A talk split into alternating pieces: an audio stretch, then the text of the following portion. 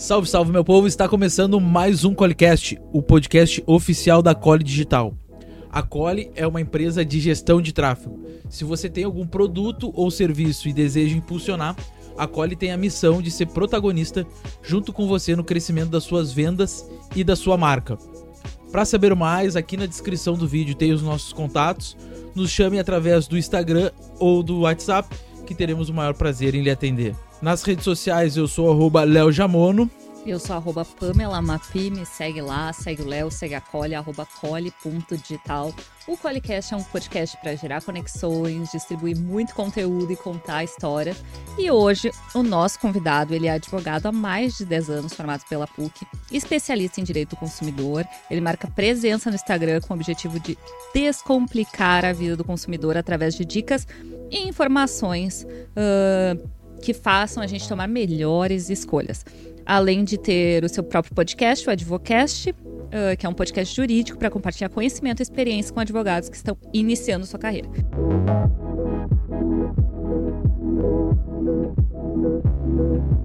Seja bem-vindo, Nicolau Frederes. Olá, pessoal, muito obrigado pelo convite. Prazer enorme estar aqui com vocês e espero que essa nossa troca de experiências aí seja muito válida, né, para quem estiver nos assistindo. Prazer é todo nosso te ter aqui no nosso podcast. É uma Vai ser uma conversa bem é, interessante. É um advogado que trabalha com. atua, né? E faz marketing. E é difícil encontrar é, advogados que se Estão... expõem na redes, nas redes, né? E ainda divulgando o seu, seu, o seu trabalho. Então eu acho que vai ser um papo bem interessante para nós aqui, agregador, porque a gente trabalha muito com a questão do marketing também e a gente sempre é, procura pessoas com conteúdo, que gera conteúdo na internet para vir aqui contar as histórias, contar os desafios de. E tá... até nossas próprias dúvidas, né? Tipo, Exatamente. A Bibiana Boaventura veio aqui, eu tirei várias dúvidas com ela. Porque tem a questão de, ah, pode anunciar para médico?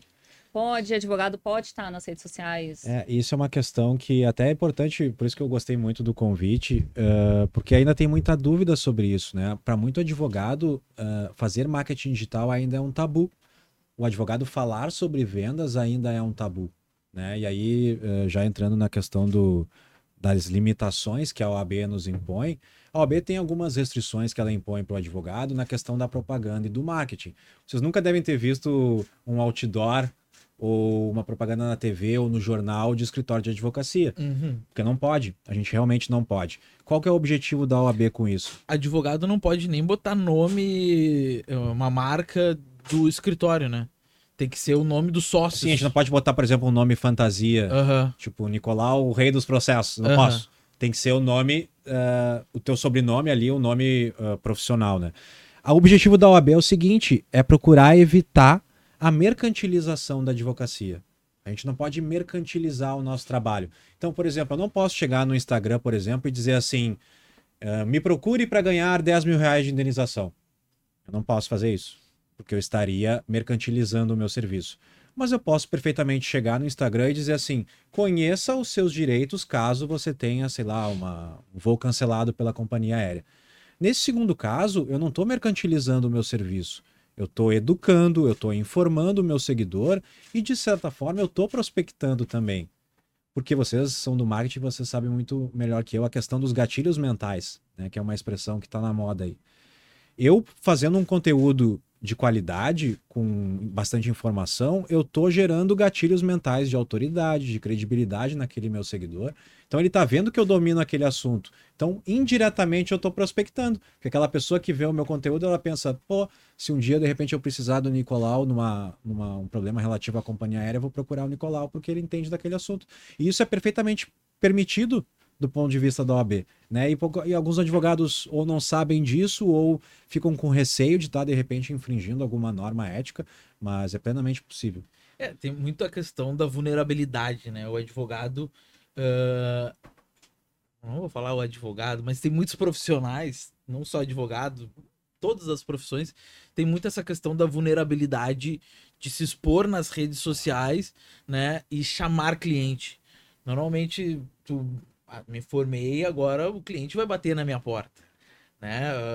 agora as pessoas vão me procurar porque eu sou o cara, eu sou o advogado, eu sou o engenheiro, o médico. Só que esse tempo já passou para 99% das profissões, né? Antigamente, poucas pessoas, poucos eram advogados, poucos eram médicos, poucos eram dentistas.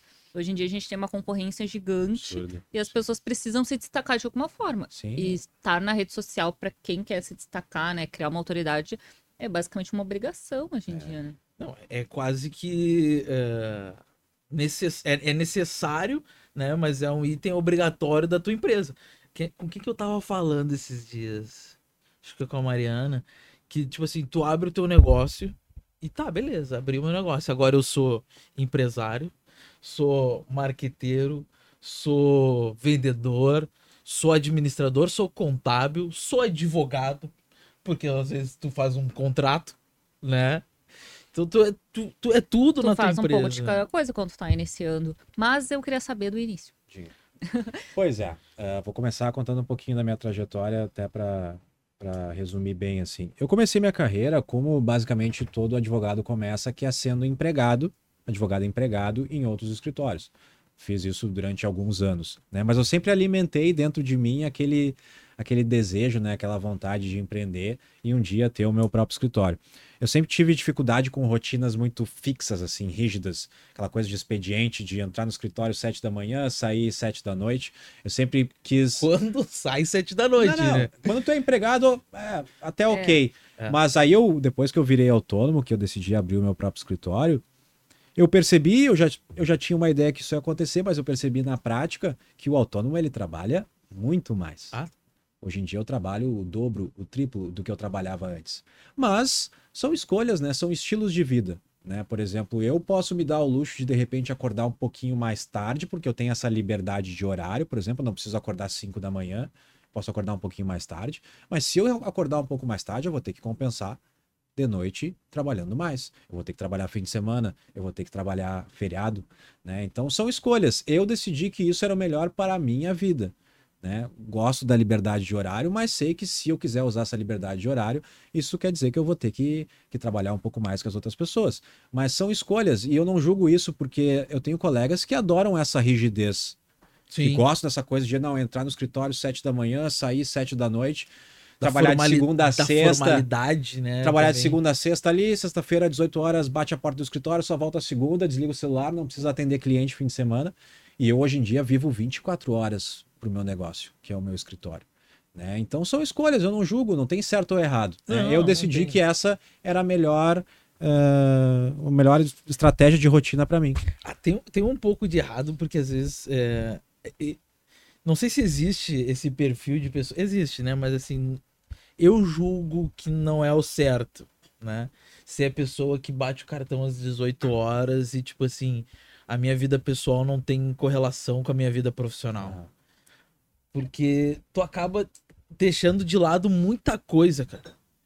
Deixando, separando o pessoal do profissional. Ah, e assim, tu não precisa amar o teu trabalho. Não é questão de amar o trabalho e viver do trabalho. Mas, poxa, tu trabalhar depois, te trabalhar, né? Eu sempre, o pessoal lá da, do escritório, eu sempre falo para eles, pô, saiu daqui, cara, pensa no que tu fez no teu dia, que tu pode melhorar. Porque, querendo ou não, oito horas por tu trabalhar, às vezes é pouco. Dependendo da carga horária que tu tem, né? Da demanda que tu tem. E, e isso acaba tu ficando ali muito focado no teu trabalho e não melhorando teus processos. Não, não te melhorando, né?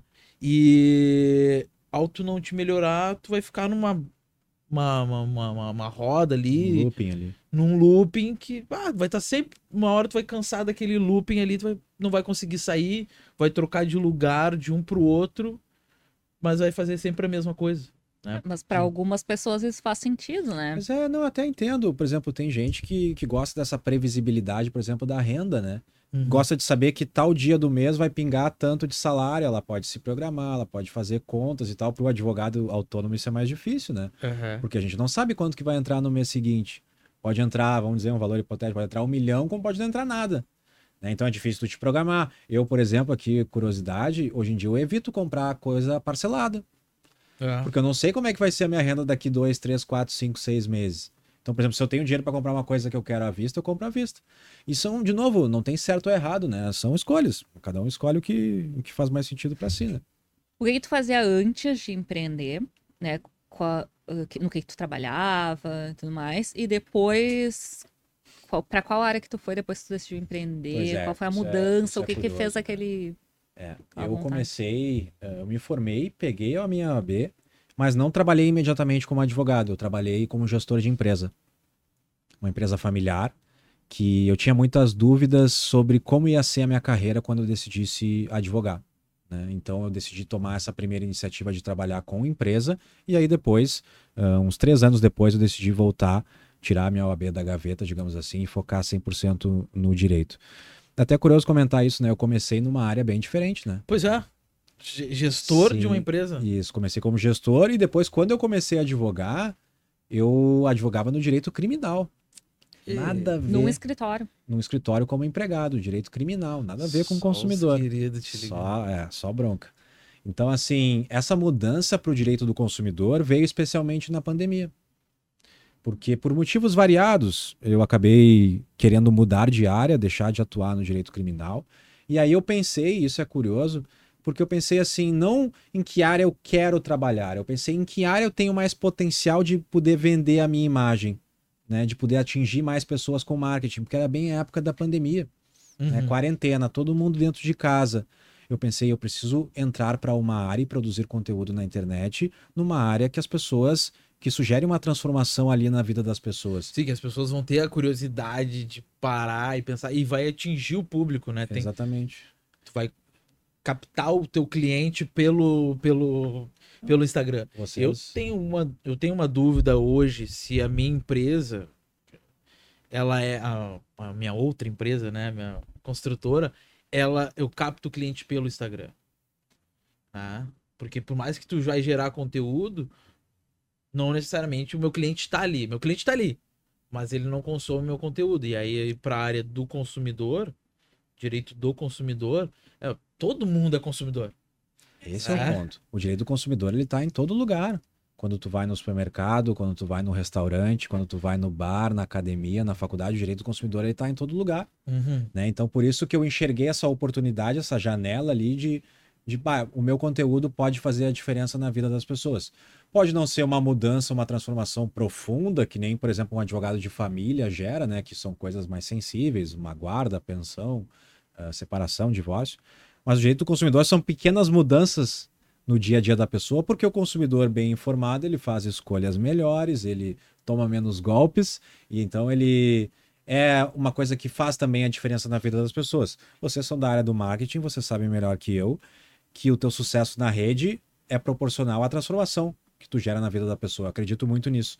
Então, eu escolhi a área do direito do consumidor porque eu vi potencial de transformar o dia a dia das pessoas para mim, no marketing, uh, tu pode ter milhões de estratégias.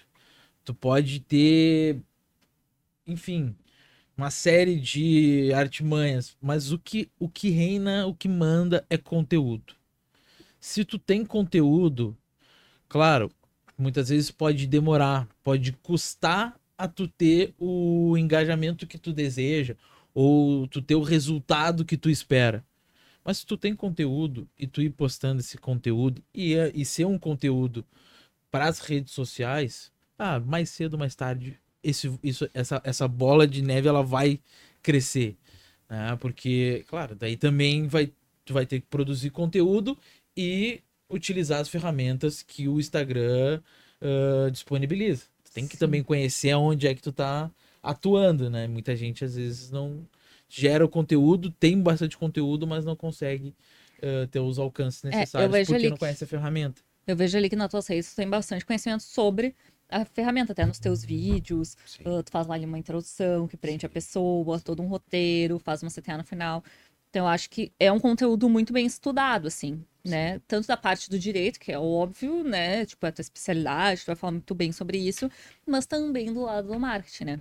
Eu queria saber se tu pesquisou, ou então tem alguma assessoria, ou tu mesmo foi atrás de ti? É, essa estrutura dos vídeos que eu tenho hoje, ela nem sempre foi assim, né? é, até brinco, se vocês olharem, até fazendo um merchan aqui para o meu Instagram, se olharem lá atrás, os primeiros posts que eu fazia, quando eu comecei a produzir conteúdo na época da pandemia, isso há três anos atrás, meus primeiros vídeos eram ruins. Era eu todo engessadinho, assim, durinho na frente da câmera. Os vídeos de três minutos, longos demais, né? Aquela coisa bem formal, despejando Formalzão. conteúdo jurídico ali. Uhum. E eu vejo que hoje em dia a qualidade. Cheio das leis, porque é lei tal, não sei o que. É, uma coisa que hoje em dia eu vejo que não é atrativo para as pessoas. O conteúdo do Instagram ele tá muito dinâmico ali, o uhum. negócio meio TikTok ali, rapidinho, conteúdo rápido. Então a qualidade dos meus vídeos melhorou muito com o tempo. É, a edição melhorou, a minha dicção tá melhor, a minha desenvoltura no vídeo tá melhor, só que é tempo, né? É tempo. Não, não é sobre isso que eu tava falando. Tu, tu tinha conteúdo, né? E só que tu não conhecia como é que a ferramenta funcionava. Isso. Né? Então tu Aí, vai conforme vai fazendo, também a ferramenta. Tipo foi o fazer ou foi ter a... Foi assim, muito erro e acerto, né? Aprendizado. Mas eu também tive assessoria de profissionais né, que me ensina, ah, Nicolau, esse caminho aqui não tá muito atrativo, não tá, o vídeo não tá muito atrativo para a pessoa. Faz isso, ajusta aquilo, deixa ele mais dinâmico, faz essa edição, faz aqui. Então eu sempre tive uma assessoria que me ajudou a melhorar a qualidade, mas eu eu tenho um feeling assim para saber o que que a, a, minha audiência mais gosta ou não. Uhum. Né? Mas hoje em dia às vezes nem o feeling é o bastante, né? A gente estava conversando antes a questão do, do orgânico do Instagram como tá como tá difícil, né? Então, por isso é muito importante ter um acompanhamento profissional e fazer o tráfego pago. É, a gente, a gente sempre fala assim para os clientes também que muitas vezes acham caro, né, os nossos trabalhos. É um mal necessário. Mano, infelizmente tu tem que me contratar. Infelizmente tu tem que botar a graninha lá no Instagram, no Google, em qualquer dessas plataformas. Não é mais opcional, tá né? Não é mais opcional. Tu abriu um business, tu abriu um negócio, tu quer ter uma marca de relevância, cara, tu vai começar pequeno, mas agora, hoje em dia tu tem a oportunidade de espalhar essa mensagem. Sim, eu fui é. numa palestra uh, esses tempos num evento e era uma palestra sobre marketing de influência. E aí a influenciadora tava falando bem isso, né? Bem ali a curva, muita gente entrou no Instagram na pandemia, começou a mostrar o seu trabalho lá, porque não tinha outra forma, né? Era ali que tu ia te apresentar, e muita gente migrou para o digital. E durante a pandemia, o algoritmo ele era bom, digamos assim. As pessoas estavam dizendo. E agora, o...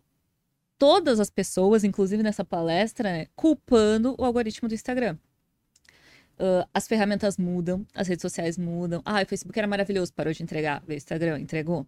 Agora tá parando de entregar. Vem o TikTok, entrega para todo mundo. Daqui uns anos vai parar também. Porque é o ciclo das redes sociais, a gente precisa se adaptar. E a gente tem muita gente que procura a gente nesse sentido. Ai, meu conteúdo entregava. Eu tinha, sei lá, tenho 10 mil seguidores, eu tinha 5 mil pessoas vendo meus stories todo dia. Hoje eu tenho 100. E aí, não é uma questão de vai, vão ter as pessoas que continuam te acompanhando. Vão, era, tinha uma maior entrega antes, mas hoje também é questão que entrega menos para todo mundo. Então, tu tem que criar alternativas para alcançar essas pessoas. Um conteúdo melhor, estudando a plataforma, fazendo vídeos mais se Reinventar, né? Se reinventando, porque não. a plataforma vai mudar, né? A gente precisa se adaptar. Mas também a gente não pode culpar só o algoritmo. Não, não, cara, o algoritmo tá fazendo o papel dele. Agora o cara não, não, não botou lá para ter o verificado que tu tem que pagar? É, tu fez lá, né? Paguei verificado. Tu pagou o verificado. O, o, que vai representar aquilo ali, a gente não, não se sabe. É, não, não se, se tem a resposta. É, exatamente. Mas ele tá tentando se capitalizar também, né? Até o Zuckerberg quer dinheiro. Sim. Não é assim, tipo, ah, cheguei no meu trilhão, meu bilhão, ele quer mais. É, eu acho que o, o, Não pode ser um escudo, né, o algoritmo para o conteúdo ruim. Né? Tu tem que não. Né? Então tu tem que produzir, uh, por mais que esteja um pouco desanimador uh, investir no orgânico, uh, tu tem que produzir. Uhum. Tu tem que continuar com a constância, tu não pode parar, né? Tu tem que ter, continuar firme. E como tu disse, né? São ciclos. Né? Nesse momento a rede está entregando um pouco menos no orgânico, mas aí surge a oportunidade de fazer o tráfego pago. Uhum. Né? Que uhum. além de te trazer mais clientes, ele te traz um posicionamento. A gente estava falando isso antes do, de começar, né? Que mesmo que eventualmente o tráfego pago não te traga um retorno absurdo financeiramente ali de contrato fechado, tu tá te posicionando, a tua imagem, o teu perfil tá indo para muito mais pessoas. Isso de certa forma reforça a tua, o teu trabalho como marca, né? Uhum. Então isso também é muito importante. É, tanto é que sempre na abertura eu falo assim, a nossa missão não é só na venda, Sim. é na tua marca também. Sim. Porque muita gente uh, correlaciona o tráfego à venda. Ah, Sim. eu tenho um copo, eu vou vender o copo. Sim. Beleza, cara, mas assim, o que, que vai ficar do teu business? Ah, muita, o tráfego ele surgiu assim muito de, de, de serviço vendendo um produto. Mas eu acho que tu, se tu tem uma marca né, e, e tu quer te posicionar no mercado, quer ser diferente, pô, eu sou a Cole, né, eu faço tráfego. Então, assim, a gente é diferente dos outros. Então eu quero me posicionar diferente de outros gestores de tráfego que somente fazem o tráfego. A gente faz o tráfego, mas a gente tem a missão de crescer a tua venda, o teu negócio. Por quê? Porque a gente tá dentro do cliente. A Isso... gente busca no tráfego não só um resultado financeiro imediato, não é uma construção junto. Né? Para mim, para nós é muito mais interessante que tu olhe o tráfego para crescer o teu negócio, para crescer a, tua marca, a tua empresa. E tipo assim, a gente tem um cliente que a gente tem muito orgulho de, de ter como parceiro, que ele começou vendendo online, tá montando loja, sabe? E a gente quer que ele cresça e monte uma rede. Mas assim, não depende só do tráfego, né? Não, depende de tu entender o teu negócio, de tu entender a tua empresa. Então, tu deixa de ser uma empresa, começa a ser um empresário, um empreendedor. E o advogado pode anunciar, é uma dúvida que eu acho que muita gente tem. Eu acho que seria importante hoje, né? Falando de do teu trabalho. Tu fala tanto nas tuas redes sociais pro consumidor, mas no teu podcast ele é voltado Sim. pro advogado. advogado iniciante. Isso né? Isso. Vocês falam ali até no primeiro episódio, que é para eles não passarem por tantos perrengues como vocês Isso. passaram. Sabe que o podcast que eu, que eu, junto da minha sócia, criei, ele é mais também uma questão de posicionamento, né? Posicionamento. Do tipo, o cliente, o potencial cliente entra no meu perfil, vê que além de eu produzir conteúdo naquela área de direito do consumidor, eu também tenho um podcast que eu colaboro com advogados que estão começando, que já passaram, que estão passando por o que eu já passei. Né? Então o podcast é mais uma forma também, não só de, de ajudar outros colegas, mas também de me posicionar. Exato. Né? E a gente estava falando ali a questão do tráfego pago, né? Nem sempre é uma coisa de curto prazo. Né? O Instagram, às vezes, ele é de médio e longo prazo né? Uhum. E eu acho que a, as dinâmicas das plataformas são diferentes, né? O Instagram, ele é mais uma prospecção meio indireta, né? Não necessariamente quem te segue naquele momento no Instagram tá pronto para comprar de ti. Uhum. Às vezes ele gosta do teu conteúdo, mas ele não tá precisando de um advogado naquele momento. É diferente do Google, que a pessoa que coloca ali na busca, ela tá naquele momento precisando de um advogado. Então as plataformas têm dinâmicas diferentes. Né? Então o Instagram eu vejo como uma rede que tu tem que ter constância, é tempo, né? Não é de um dia para o outro, ah, fez um tráfego pago um mês, vai explodir as vendas. Não é uma bolsa, não é um uhum. sapato. Exato. Né? Eu acho que o, o, Instagram, muita gente que produz conteúdo sempre pensou na questão da estrutura do funil, né? Sim. Tipo, a pessoa me veio por, pelo meu conteúdo de topo, mas nem sempre. Às vezes tu tu tem o conteúdo de fundo de funil e a pessoa já chegou ali já querendo na intenção de compra, né? Mas aí tu sempre quer conduzir o teu cliente, ah, vou, vou criar um conteúdo de topo, de meio, de fundo de funil, mas tu não tem, tu não, tu não tem a precisão dessa desse é, do mesmo jeito que a maioria das pessoas vão estar ali só para consumir teu conteúdo. Mas o importante delas estarem ali é que no momento eu consumo teu conteúdo, sou teu seguidor. O Léo precisa de um advogado uh, especializado no direito do consumidor. Daí ele vai me contar a história. Ai, Pamela, comprei não sei o que, não sei o que. Daí eu vou dizer, bah, segue o Fala com o Nicolau. Nicolau no Instagram. Tu vai... Fala com ele, já, é. já chama não. ele lá pro. É. não, não, porque não é a gente conhece ele, mas a gente não conhece, você vai dizer, segue no Instagram. Não, Quantas vezes a é gente não diz, ah, não sei o que, daí tu uhum. segue fulano no Instagram. Não, é, eu, eu conheci o Nicolau porque um amigo me indicou, ó, cara, tu tem esse problema aqui, esse cara aqui, ele tá por aqui para resolver o teu, teu, problema. Não sei se a gente pode falar okay.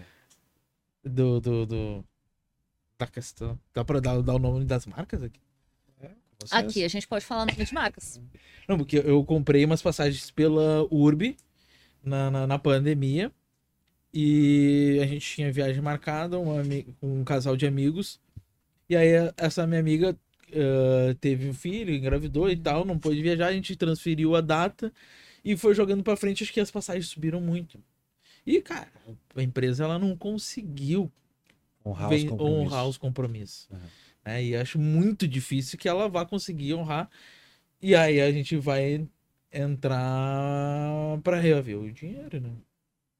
E aí um amigo meu que sabia do caso, não, conhece o. É muito curioso.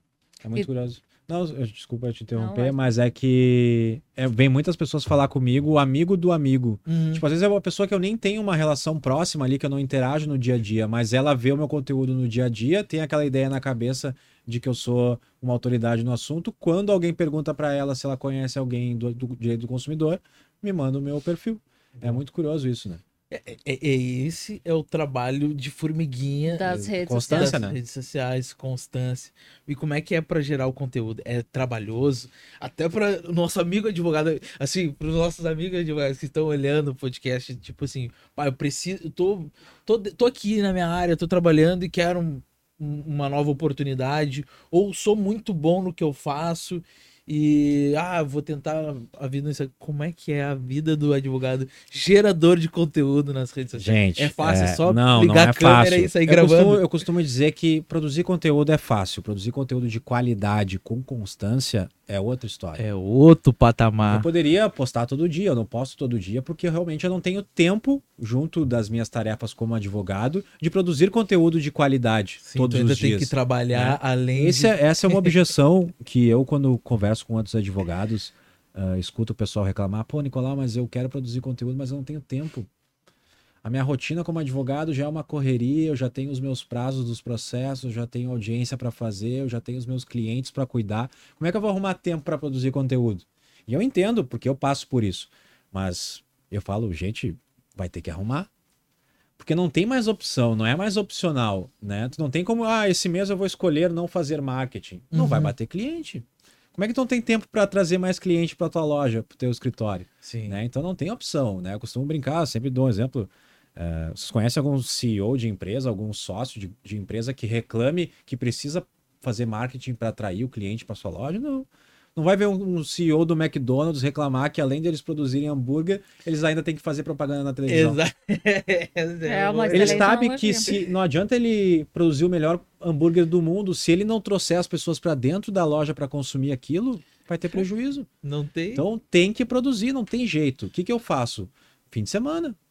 Eu não tenho tempo na semana para produzir conteúdo, então eu tiro normalmente um turno do meu sábado ou um turno do meu domingo para já produzir tudo que eu vou postar durante a semana e aí na semana eu vou só postando, é muito mais prático para mim. Tem gente que prefere produzir todos os dias, tipo tirar ali um, uns 40 minutos, uma hora do seu dia só para produzir conteúdo todos os dias. Para mim não funciona. É legal perder um turno do fim de semana? Claro que não. Né? Tem fim de semana que eu gostaria de estar na rua com os meus amigos, me divertindo, saindo, mas é compromisso. É um compromisso é com o meu negócio, é trabalho. É. Né? Então, gostaria de dar uma resposta mais agradável para os colegas advogados, mas tem que arrumar tempo. A gente vê muito a objeção das pessoas assim: ah, fulano lá tem cinco anos de formado, tem um ano de formado e tá com o escritório cheio. Uhum tá com tá cheio de clientes, eu tô aqui 20 muito, né? anos. Né? E aí, ah, eu sei muito mais, eu tenho muito mais conhecimento. E com certeza tu sabe muito mais, tem muito mais conhecimento. Mas se tu não mostrar para as pessoas que tu sabe, ninguém vai saber. Não é sobre conhecimento só. É. Uhum. Também é conhecimento, óbvio. Mas também é como tu te vende. Sim. A tua imagem. Imagem você sabe melhor que eu. Imagem é tudo, né? Não, imagem, comunicação. Quando tu, tu, tu sai da faculdade, é eu falei para alguém, você tá, saiu da faculdade, mano, beleza. Tu aprendeu sobre aquele assunto, né? Vamos lá. Eu sei, eu sei marketing, tá, mas agora marketing do quê? Voltado para onde? Para qual público? Com quem tu vai falar? Para quem tu vai te comunicar? A gente ter que estudar muitas outras áreas. Sim. Às vezes tu te forma no direito, cara, tá bom, agora tu já te formou, pega um assunto e vai aprender outras coisas todo ano tu tem que aprender pelo menos uma coisa nova. Eu tenho esse de meta. Todo ano aprende uma coisa nova aleatória. Tipo, sei lá, fazer caneca. Né? Tem que aprender isso aí. Vai lá e vai fazer um curso de artesanato para produzir as plantinhas ali de plástico. Não sei. Isso aí vai fazer tu, tu trabalhar a criatividade, vai fazer tu conhecer coisas que em algum momento alguma coisa aí vai ela vai cruzar a estrada da onde tu tá. Mas isso é muito do empreendedor, né? Uh, a gente de certa forma, é precisa. só eu que penso assim, só empreendedor que pensa assim, quem é... Não, eu não tô dizendo que não, mas eu tô falando que esse do precisar também aprender, porque daí tu entra ah, tu precisa saber um pouquinho de contabilidade, tu precisa saber um pouquinho de direito, tu precisa saber um pouquinho de marketing, tu precisa saber um pouquinho de tudo. Então, eu acho que eu, eu gostaria que o Nicolau contasse pra gente ali como é que foi o início, os desafios do início do empreendedorismo e desse algumas dicas aí pros advogados iniciantes. É, Não, eu deu as dicas pro advogado. Já deu? Falou agora. Ah, eu vou dar mais. Vai dar é, mais? Tem mais? Tem mais. É, não, não, mas é, não só sobre marketing, também ah, sobre tá, o não, negócio, sobre o negócio. Sobre pontos que eu acho interessantes, assim. Uh, o advogado, ele se forma, eu brinco, né? A gente se forma na faculdade de Direito em Direito. A gente nem é advogado, porque a gente precisa passar advogado, a gente precisa passar na OAB primeiro. É. E a gente mal sai da faculdade com uma visão muito, muito específica sobre uma área determinada do direito. A gente tem aquela visão mais geralzona, né, um pouquinho de cada coisa, mas a gente vai aprender a advogar na marra, no dia a dia ali, errando e acertando. E a gente não sai com nenhuma visão de gestão de escritório, né? A gente tem cadeiras de direito. A gente não sabe como gerir um escritório, a gente não sabe como abrir um CNPJ, a gente não sabe fazer a contabilidade, a gente não sabe os impostos que a gente vai ter que pagar. Isso tudo tu aprende na marra ali, né? Então, assim, a dica que eu dou é ou procurem se aprofundar nisso por conta própria, fazendo cursos, fazendo uma pós-graduação em direito, alguma coisa do tipo, ou até uma pós-graduação em alguma coisa relacionada à gestão empresarial, uhum. um MBA, alguma coisa do tipo, ou procurar ajuda profissional, né, um, um contador consultor. experiente, um consultor, um assessor, alguém que possa te guiar aí nesse início. Uma dúvida que os advogados muito têm é a seguinte: pô, mas para começar, será que eu preciso ter necessariamente uma sala? Um escritório tu físico. tem um escritório físico? Eu tenho. Tu tem. Mas eu trabalhei muito tempo, até porque a pandemia nos forçou a isso, né? Home office. E é perfeitamente possível o advogado começar home office. Tem muito advogado que pensa, bah, eu tô louco para começar a empreender, quero abrir o meu escritório, mas eu não tenho uma sala porque é muito caro, eu não tenho dinheiro para aluguel. E realmente, né? Uma sala é dinheiro, né? Aluguel, luz, limpeza, enfim, água, internet. Então é super natural e até recomendado que como isso serve para qualquer empresário, que no início tu tente diminuir os teus custos o máximo que tu puder. E fazer home office é uma ótima forma de fazer isso. Né? As pessoas dizem, ah, Nicolau, e se eu precisar fazer uma reunião com o cliente, como é que eu vou fazer? Café? Café?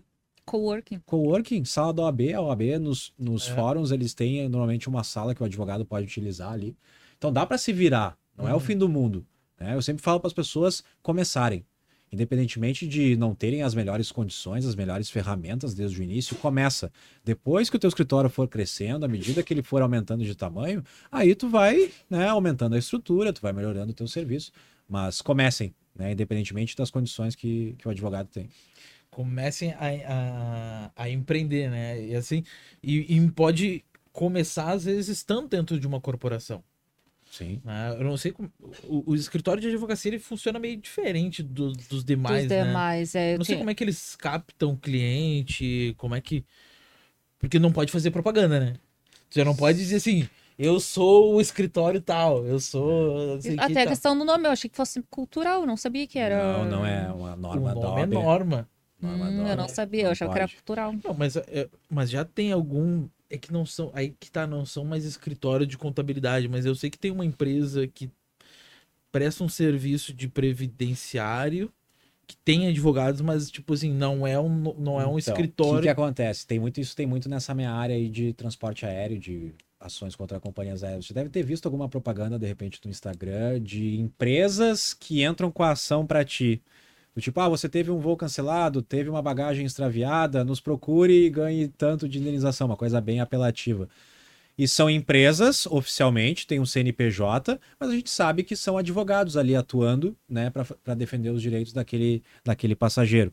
Então, isso é um desafio para a gente, né, porque eu concorro, eu sou um mero advogado, eu concorro com essas empresas que têm um, um orçamento de empresa. Então, eles têm um poder de investimento em tráfego, por exemplo, muito maior né? Mas uh, são oficialmente são empresas, então eles não passam por essas restrições que a OAB me impõe. Né?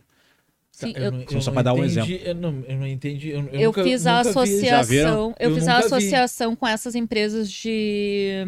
Ah, tu tem um financiamento de Isso, carro. Mesma coisa. E aí não é um advogado que vai. Uma assessoria. É, daí eles têm assessoria. lá um. Daí até dá é. propaganda nesses jornais. Sim, não, sim. Porque justamente eles não têm essas restrições que a gente tem de fazer é. propaganda. É. Então eles podem fazer um marketing muito mais agressivo.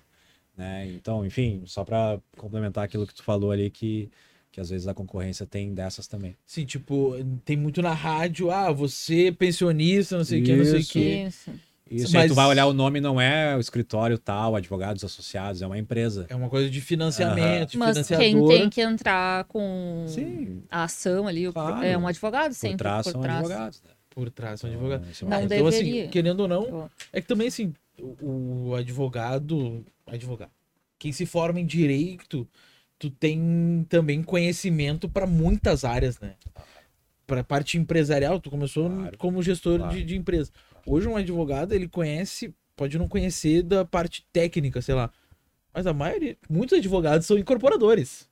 Muitos advogados abrem incorporadora, porque incorporadora uh, tem muito de documento, é muito documental.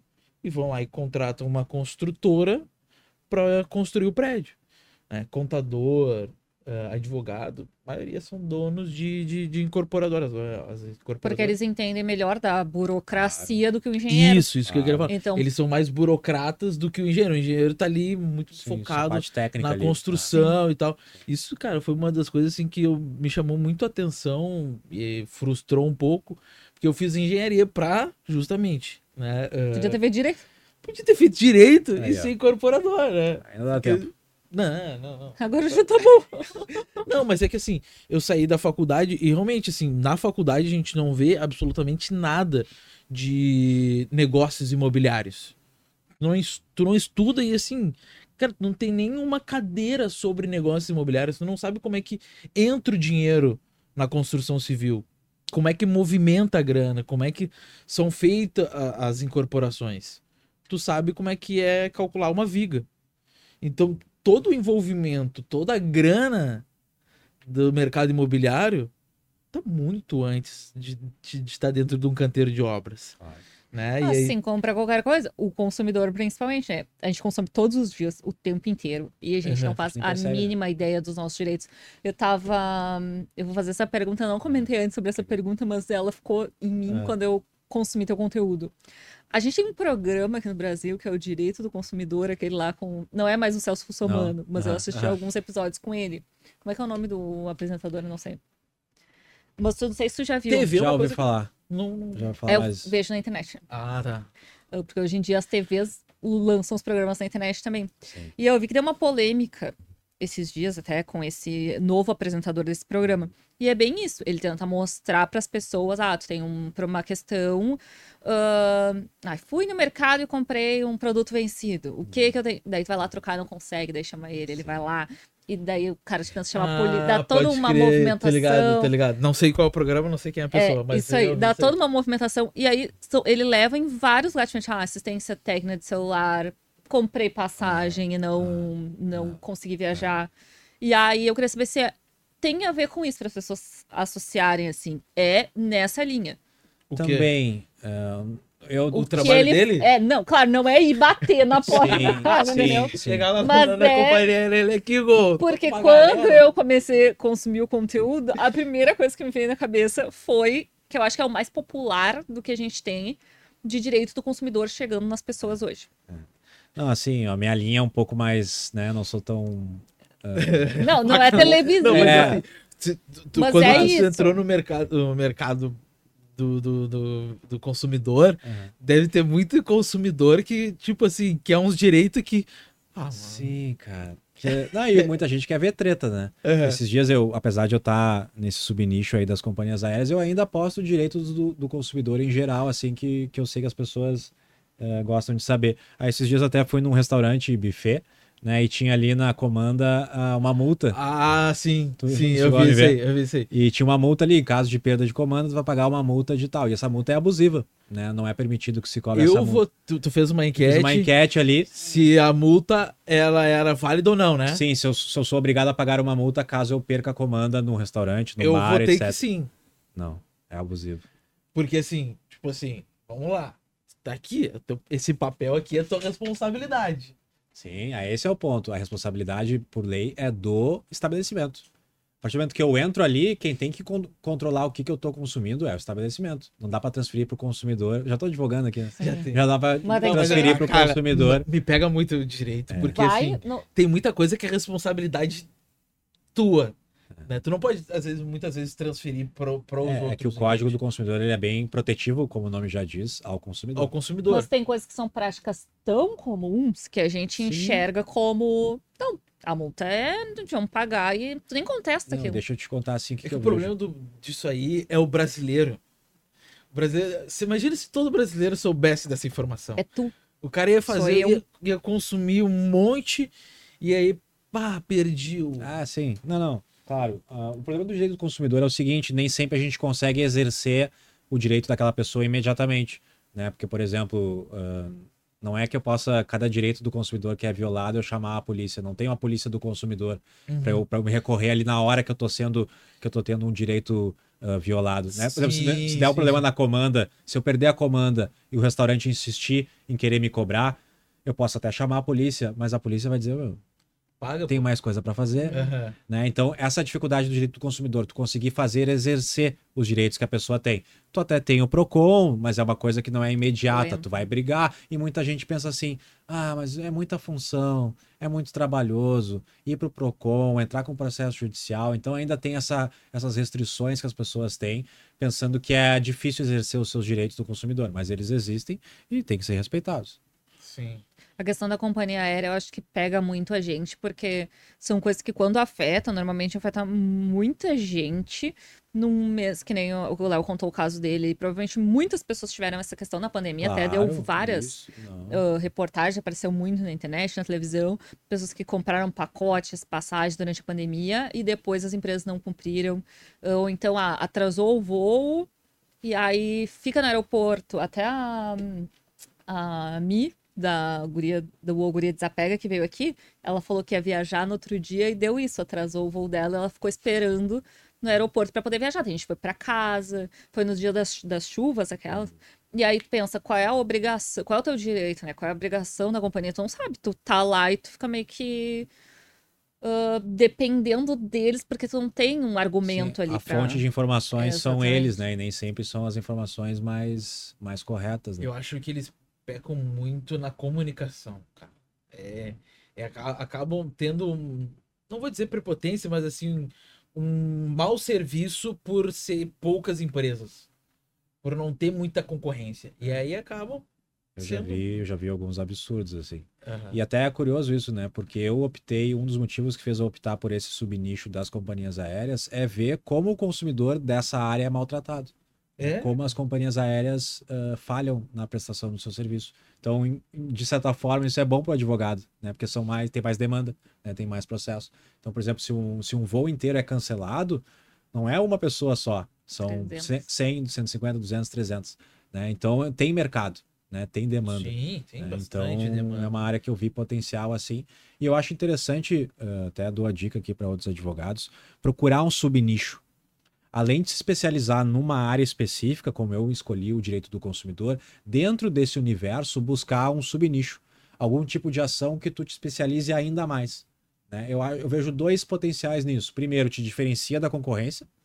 Uhum. Porque, por exemplo, se, eu, se a pessoa está em dúvida entre dois advogados do consumidor e um deles, além de advogado do consumidor, é especialista também em companhia aérea, né, a partir do princípio que esse seja o problema do cliente, favorece que ele me procure uhum. né? Porque eu sou especialista do especialista. E o segundo ponto é que eu posso cobrar honorários maiores. Quanto mais expert tu é num ponto específico, em tese, honorários maiores, né? Tu pode cobrar. Então eu sempre recomendo que o advogado subniche, né? Procure dentro da área de especialização dele se especializar ainda mais. É, porque isso aí, e assim, muito advogado que está começando também. E assim, não é somente do, Sim, do, do, direito, porque tinha uma época, pouco tempo atrás, a faculdade, a graduação era para poucas pessoas.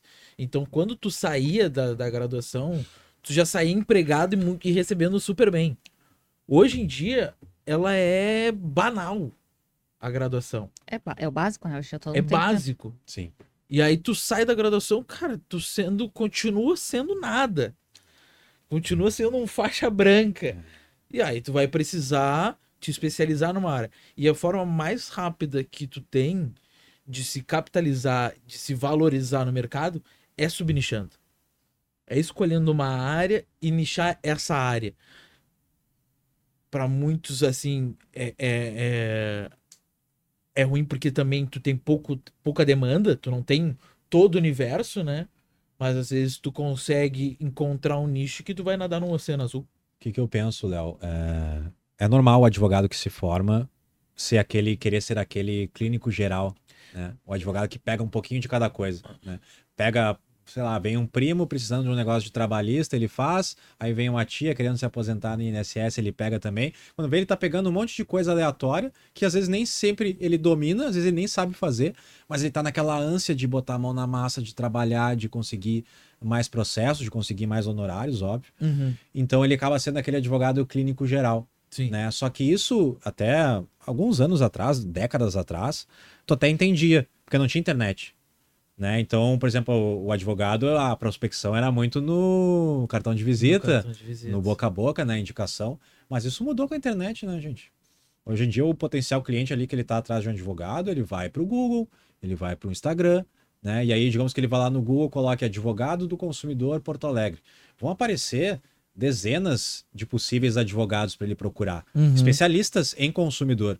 Né? Sim. Faz sentido para o cliente procurar um cara que é clínico geral, um cara que pega um pouco de cada coisa, se ele pode ir naquele cara que faz só aquilo no dia a dia dele. Não faz sentido. Então essa lógica de prospecção mudou.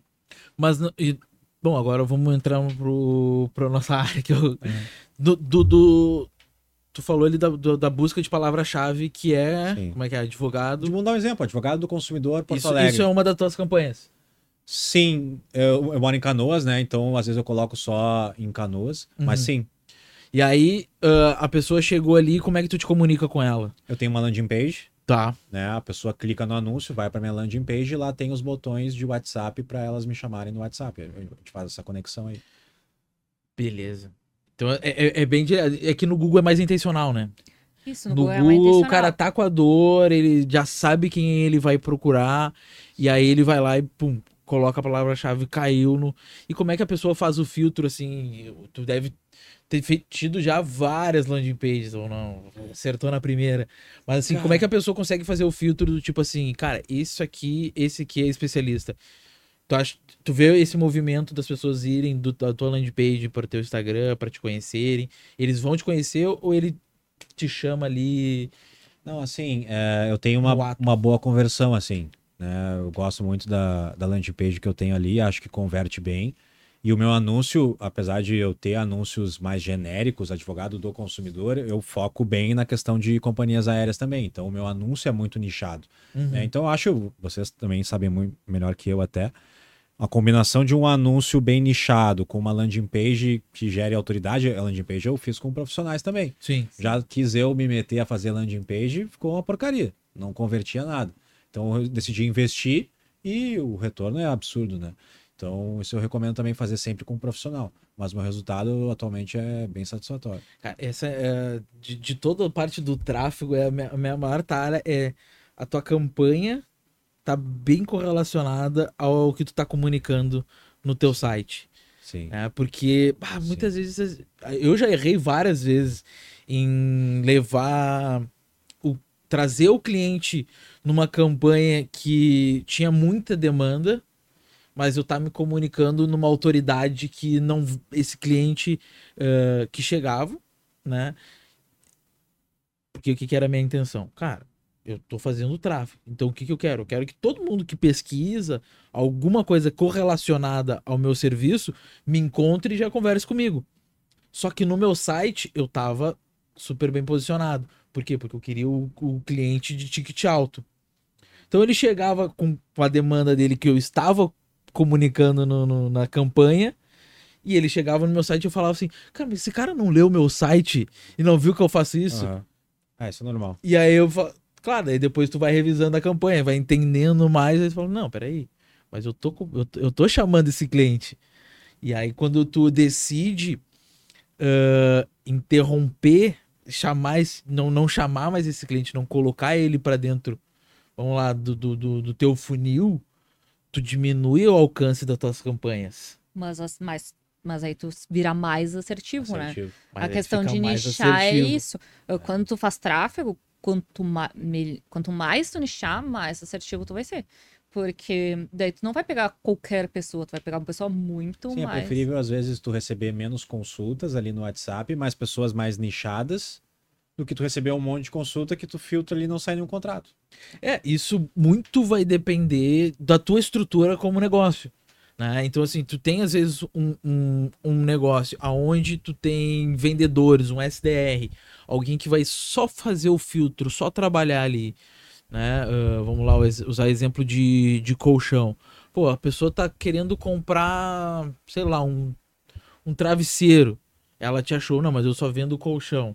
Cara, mas eu vou vender travesseiro para ela e aí eu vou ter uma estrutura de nutrição aonde eu vou fazer essa pessoa criar o interesse e a necessidade de trocar o colchão dela.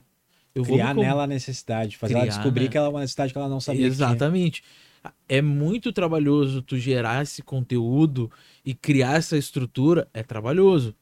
Mas quando tu coloca automatizado e começa a trazer, enfim, a pessoa que está comprando um travesseiro, um lençol, não sei o que, não sei o que, cama, mesa e banho, que está se mudando, que está procurando imóvel. A pessoa está procurando um imóvel, vai comprar colchão.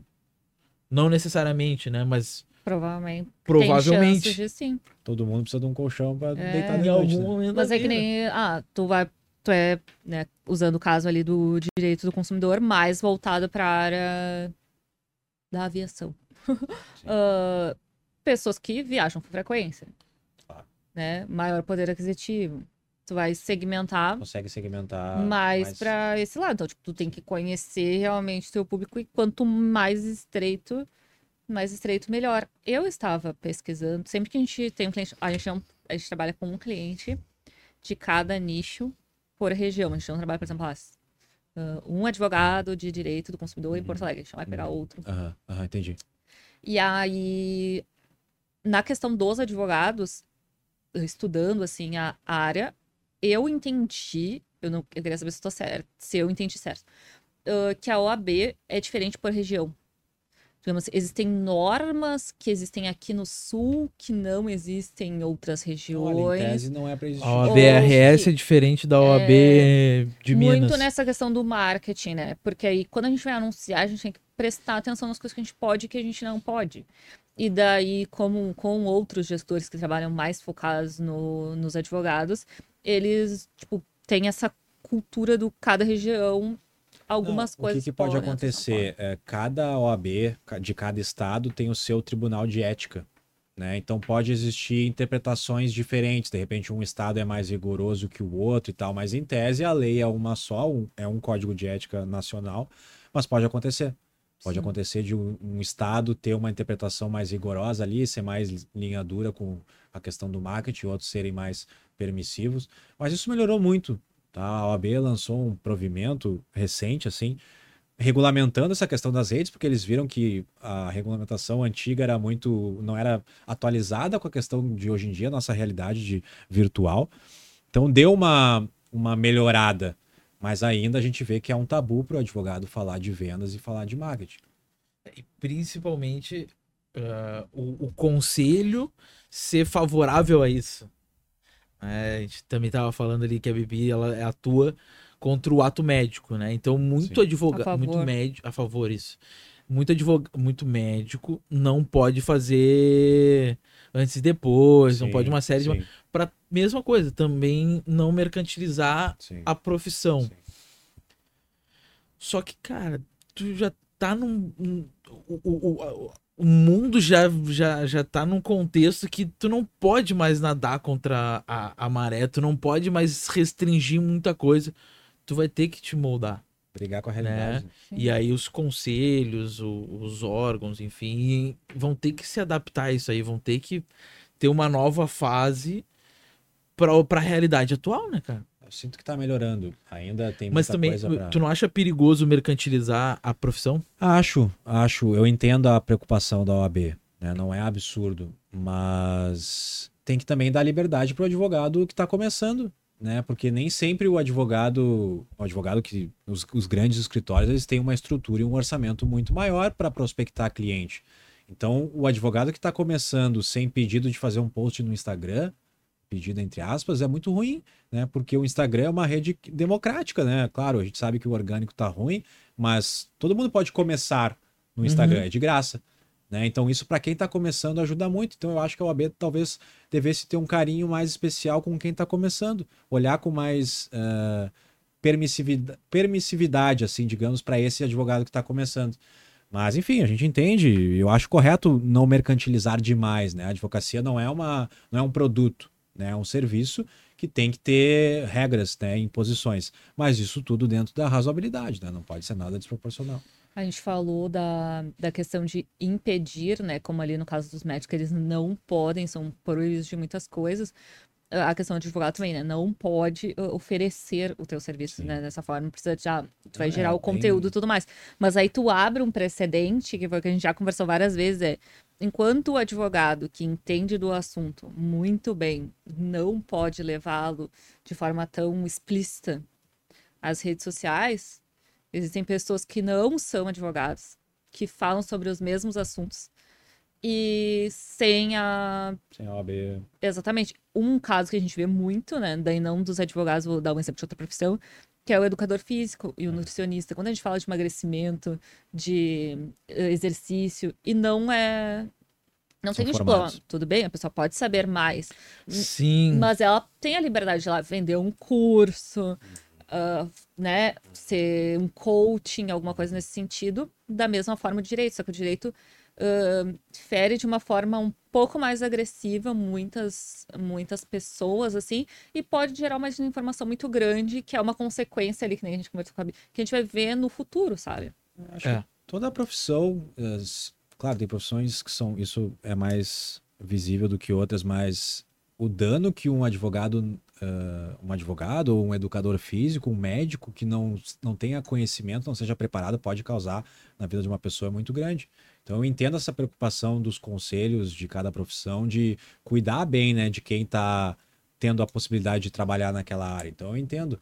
Mas também tem que ser uma coisa razoável, né? Proporcional. Não pode invibializar o exercício da profissão por quem é formado. Sim, é. antes um bom profissional falando sobre o que um leigo... Claro, lógico, que não... exatamente. É, é que também, assim, vai muito do consumidor e da tua responsabilidade contigo mesmo, né? Eu tenho um, uma dor aqui, né? E não é qualquer um que vai curar essa minha dor, seja em qualquer área, né? Vamos trazer para o tráfego. Pô, eu, eu preciso fazer tráfego. Cara, beleza, tu pode encontrar muitos concorrentes, né? Tu pode encontrar o cara, o tem um sobrinho que tá fazendo isso aí, né? E, com, e falar com a pessoa e a pessoa fazer o teu tráfego ali, né? Mas, cara, a ideia que, assim, a gente busca como prestador de serviço é melhorar a qualidade do próprio atendimento. Então, assim, hoje eu não coloco como concorrente o gestor de tráfego autônomo. Eu coloco como, como concorrente uma empresa que quer crescer a marca, que quer crescer o serviço e quer transformar outros negócios. Né? Não somente trabalhar com isso, não somente fazer um tráfego. Então, uh, nessa questão de tu ter um nutricionista e uma pessoa que entende e vende curso, o nutricionista só vai ter, assim, se, se sentir injustiçado, cara, se ele não garante o dele. Entende? Então, para mim, assim, o advogado que, putz, eu sou um puta advogado, tenho 40 anos de advocacia e tá vindo um, um moleque uh, falando aqui nas redes sociais, não tem o, não tem de idade o que eu tenho de empresa. Cara, as coisas mudaram, entendeu? Ele tem muito mais autoridade que eu, tem muito mais, uh, enfim, autoridade, conhecimento. Muito mais Mas, cara, tempo de serviço. Tu, tu, tu, tem, tu também tá ganhando esse conhecimento. Tu também tá criando coisas novas. E tu tem que te sempre reinventar, mas o que eu disse antes, o que vai valer é o conteúdo.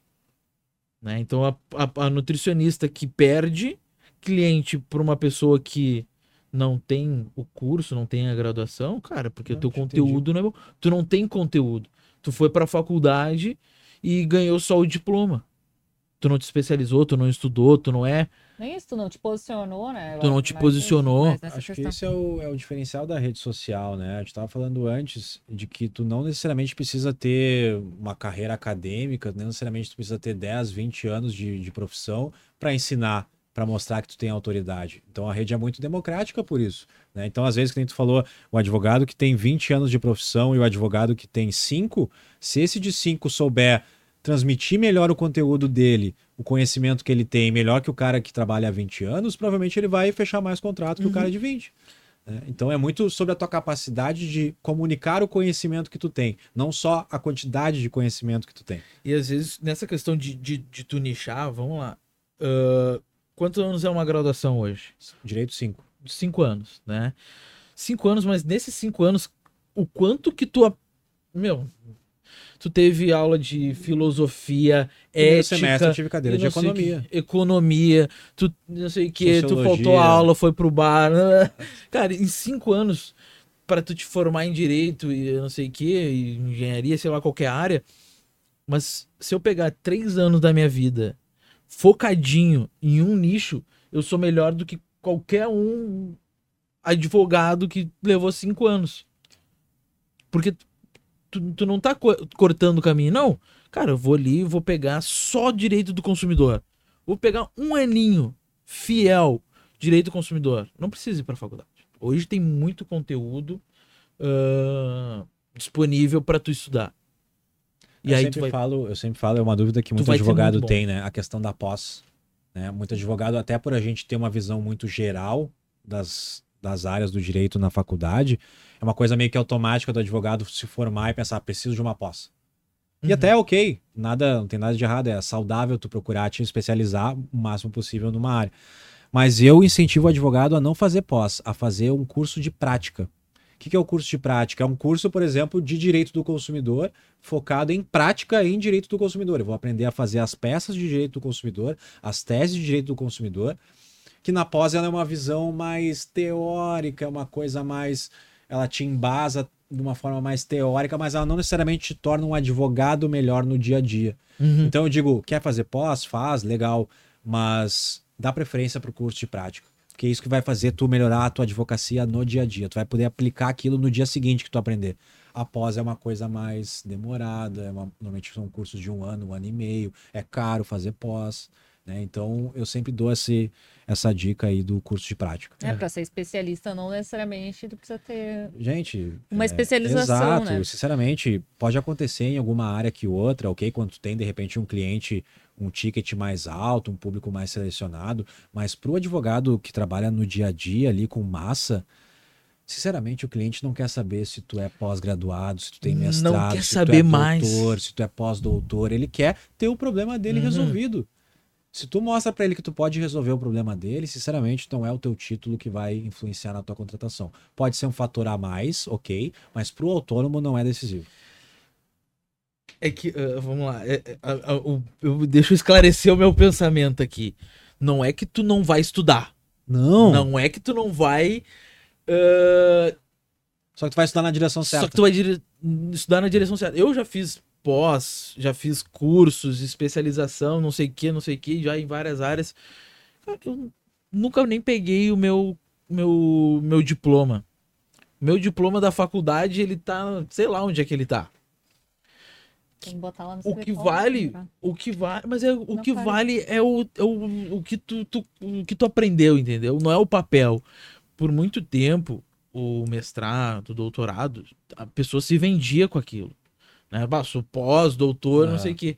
Hoje, tu, especialista no Instagram, já, tu já consegue te vender. Claro, tu tem que ter conteúdo, mano. E e não é só o conteúdo, Porque, né? Assim... A gente. Tá, é, o conteúdo importante. Mas aí a gente entra na questão do professor universitário que só ensina na faculdade. Né? Que é um caso que a gente já comentou aqui várias vezes. Sim, sou... aí teve o, eu... o, Bruno, Bruno de Rosso que veio aqui. Isso. Ele é um cara.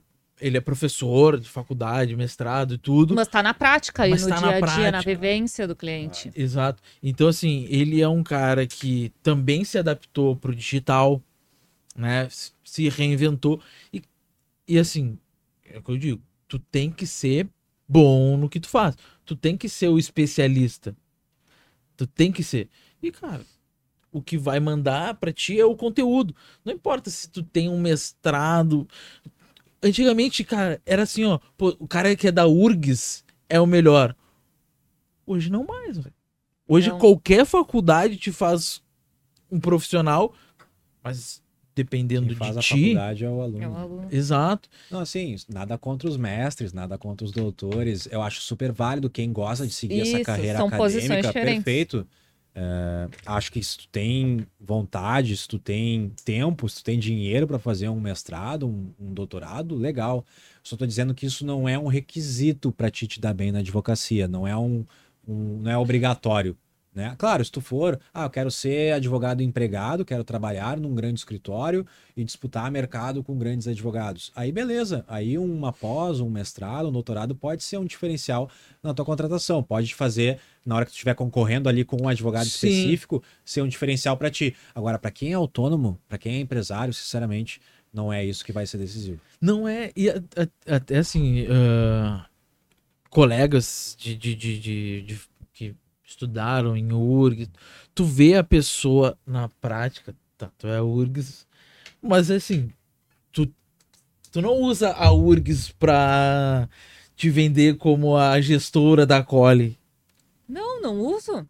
Não uso, até porque a URGS não me deu prática nenhuma, né? Não me deu vivência nenhuma. Não, sem dúvida, é um diploma pesado, URGS. Mas se tu é autônomo, né? Não fa... Hoje em dia não faz diferença. Não, pelo menos na minha área, né? Talvez é o que tu entrega né? E é o quanto tu estuda até por fora da faculdade. É, é, é Porque a faculdade hoje ela te entrega muito pouco. Né? Tem a, a questão de indústrias, né? Pô, indústria da saúde. Tem plano de saúde. Hoje criou uma indústria onde, cara, se tu não tem plano, Uh, até vi um, um, um, vídeo esses dias no Instagram, o cara sendo atendido pelo mesmo médico do plano uh, e o médico com, é. pelo particular. É. O cara do plano, ah, quem tu quer? Tá, tá aqui. Bom, agora no particular, opa, não, cafezinho, aguinha, né, né? Outro trato. Porque são indústrias, né? E a, e a, e a própria educação, a gente. É, é, eu tenho clientes da, do, do, do, da, da educação, faculdades e tal.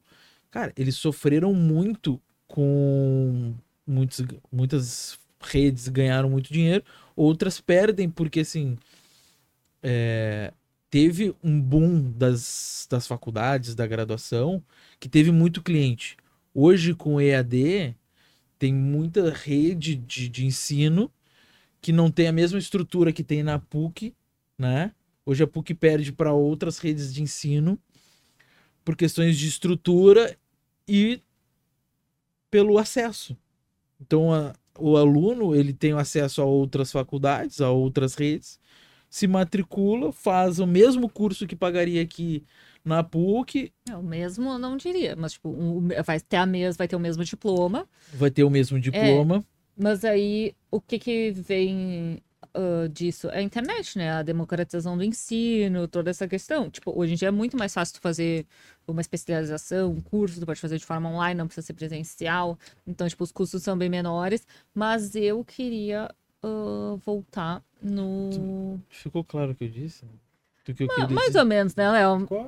Não, entendeu? Porque não, assim, a, a, questão de, de tu tornar a, a, o teu serviço, o teu serviço não, o teu, a tua graduação uma indústria, uh, ele te permite que tu ganhe muito dinheiro. Ah, indústria da construção civil, indústria do, do, do, do direito. O próprio direito tem uma indústria, né? Vamos lá pega uma área grande aí que é o previdenciário, cara, tem muito advogado que vai para essa área só porque tem muita demanda, né? Não necessariamente é, uma é um...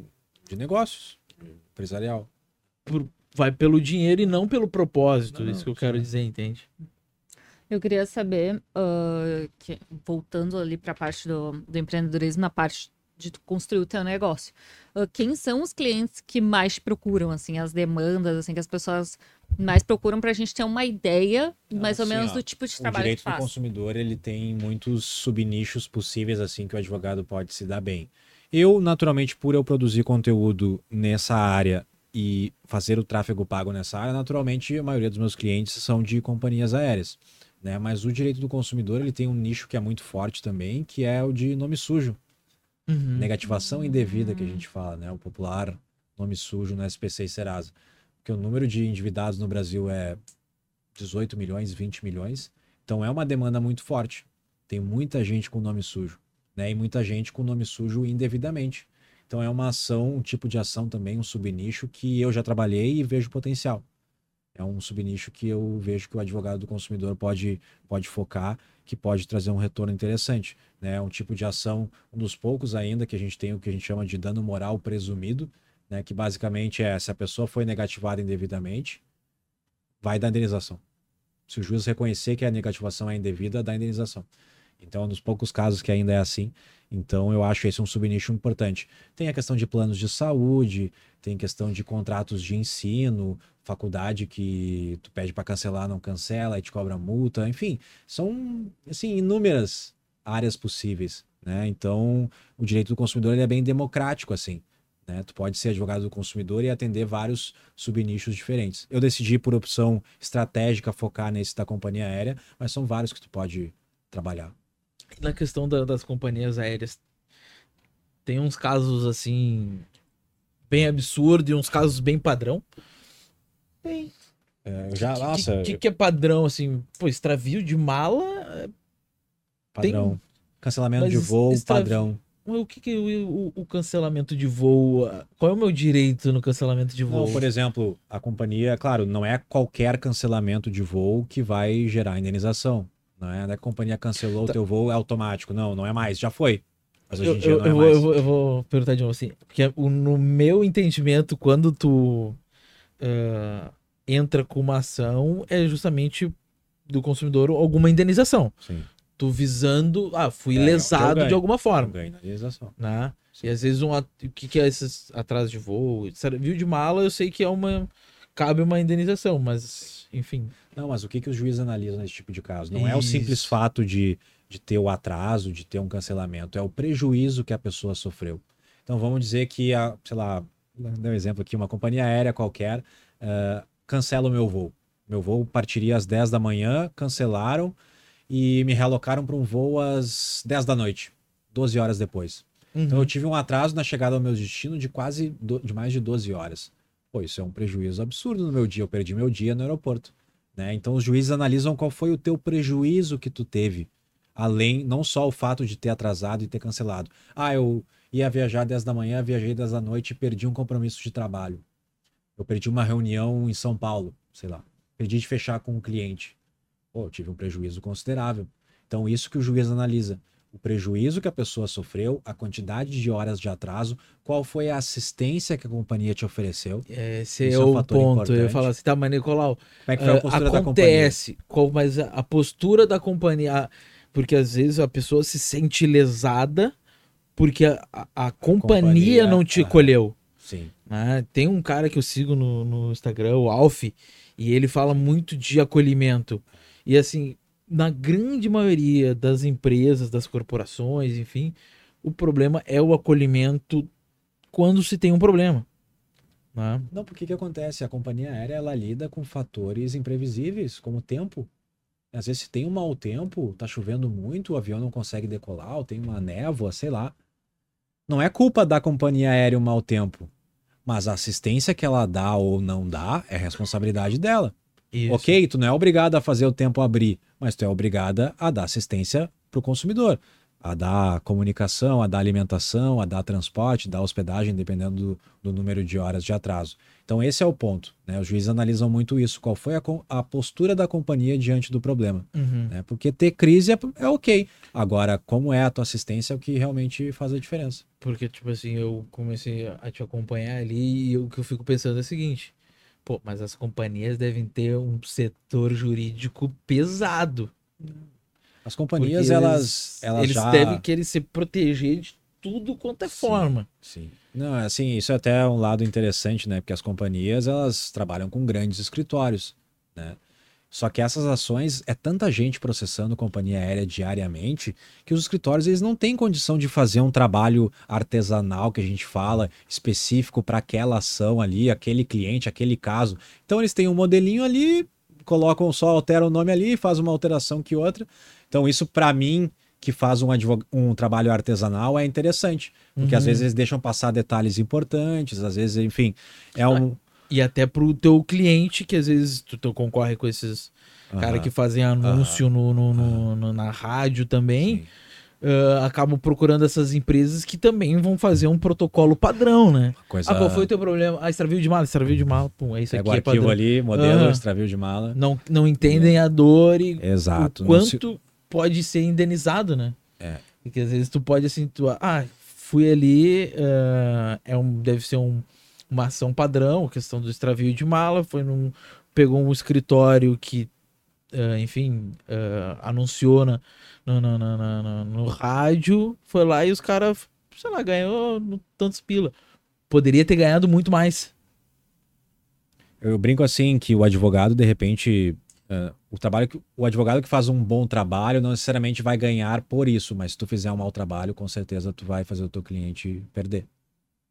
Um, um estrago que um mau advogado pode fazer no processo é muito grande.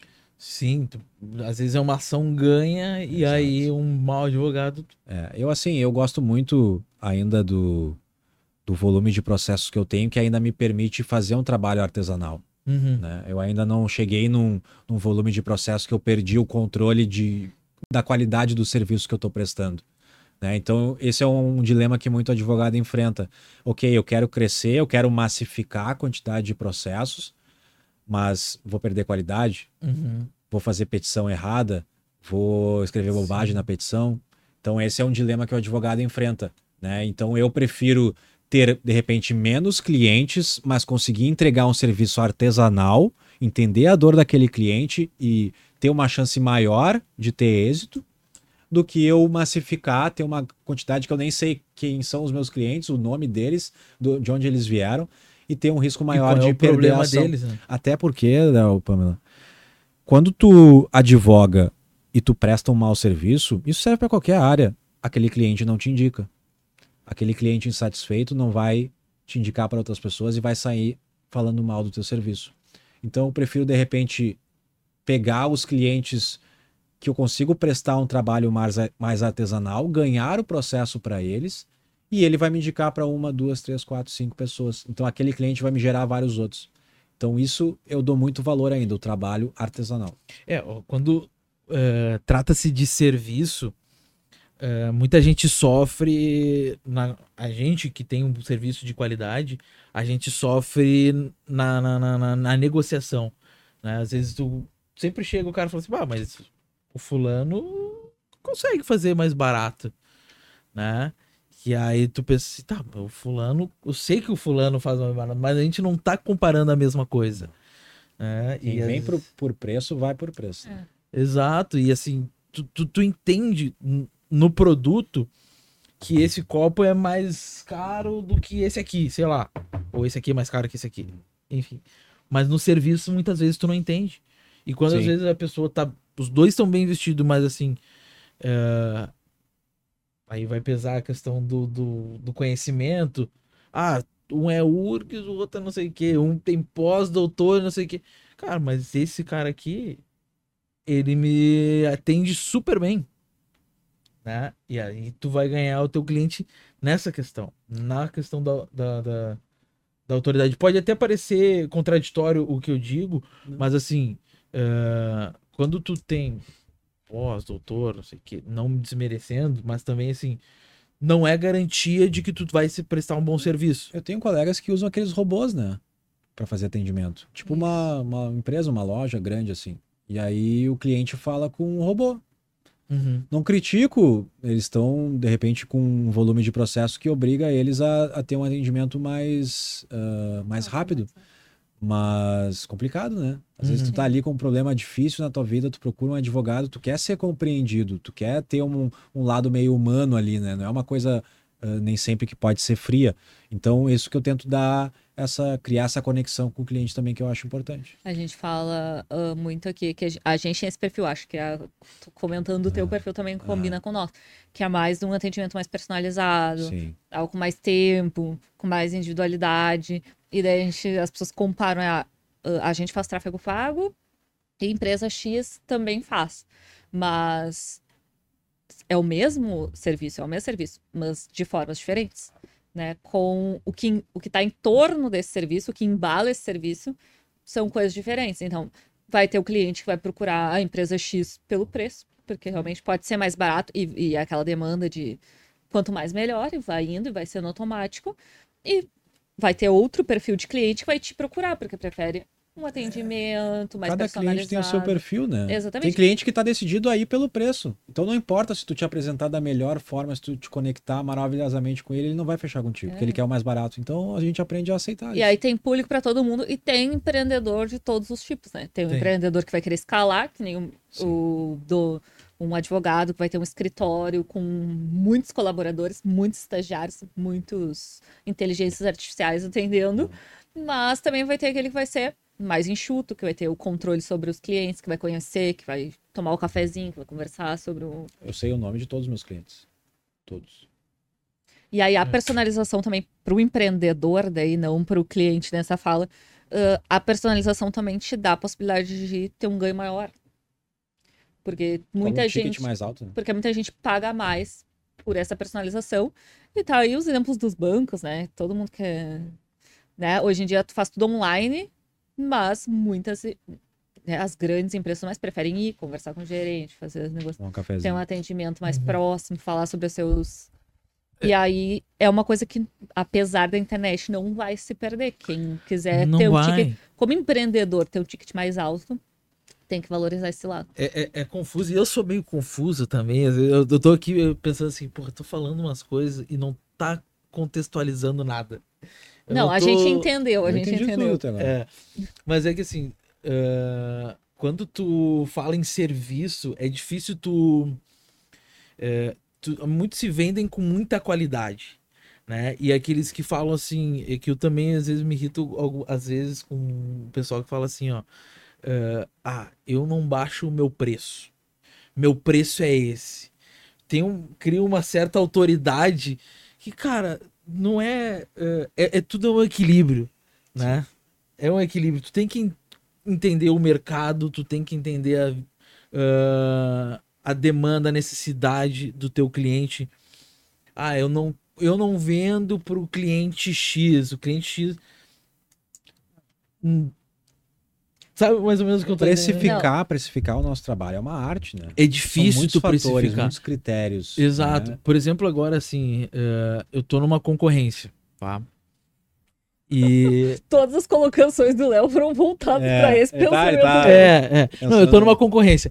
Eu sei, e o meu preço ele vai ser o mais baixo. Ele tá sendo mais baixo. E eu tenho certeza que vai ter pessoas que, uh, que perderam o serviço para mim e falaram assim: como é que o cara fechou um negócio tão baixo? Se desvalorizou ou desvalorizou o mercado? Cara, se tu ganha em algum momento, não vai ser todas que tu vai vender assim, ó, na autoridade no o meu preço é o mais alto porque eu sou o melhor. Porque também Entendeu? tem a troca, porque às vezes o teu cliente tem mais autoridade do que tu e tu vai atender ele só para poder botar ali, atendi fulano de tal. São muitos fatores, né? É. Tem, é. tem a capacidade de pagamento do cliente, não adianta vir um cliente humilde eu querer cobrar uma fortuna dele, porque ele não vai poder pagar.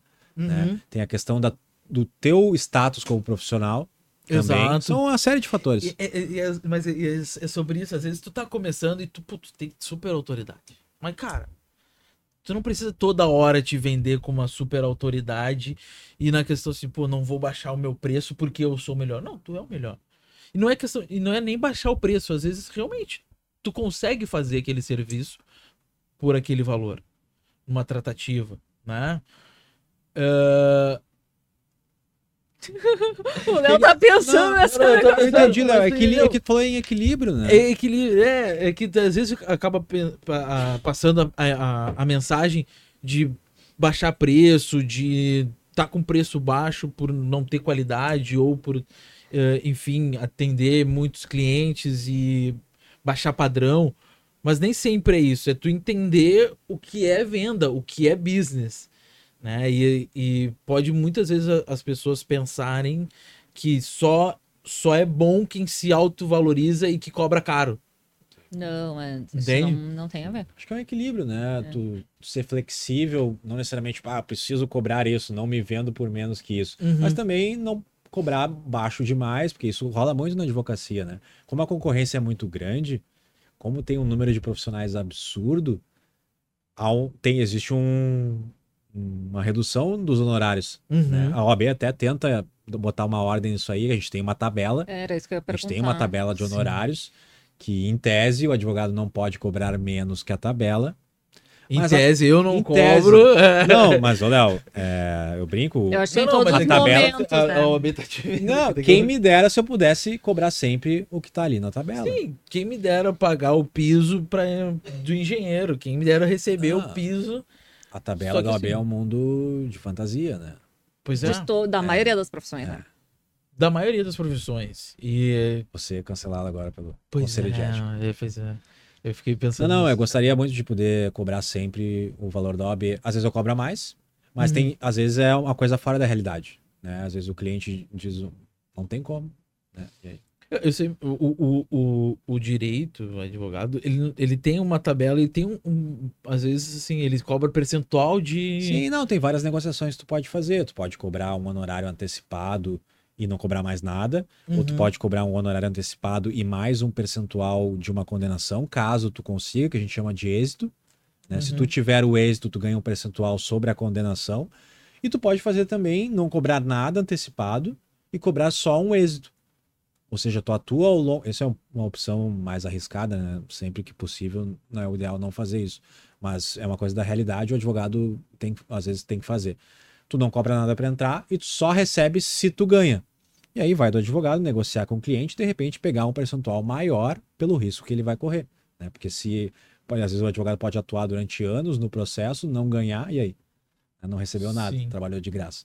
Então, enfim, são vários tipos de negociação que o advogado pode fazer e essa é só uma delas. É, na indústria do direito tem algumas áreas que é sempre assim, né? É, tem algumas áreas que, tipo são assim, é sempre no final. Vem que eu vou sim. entrar e a gente vai ganhar.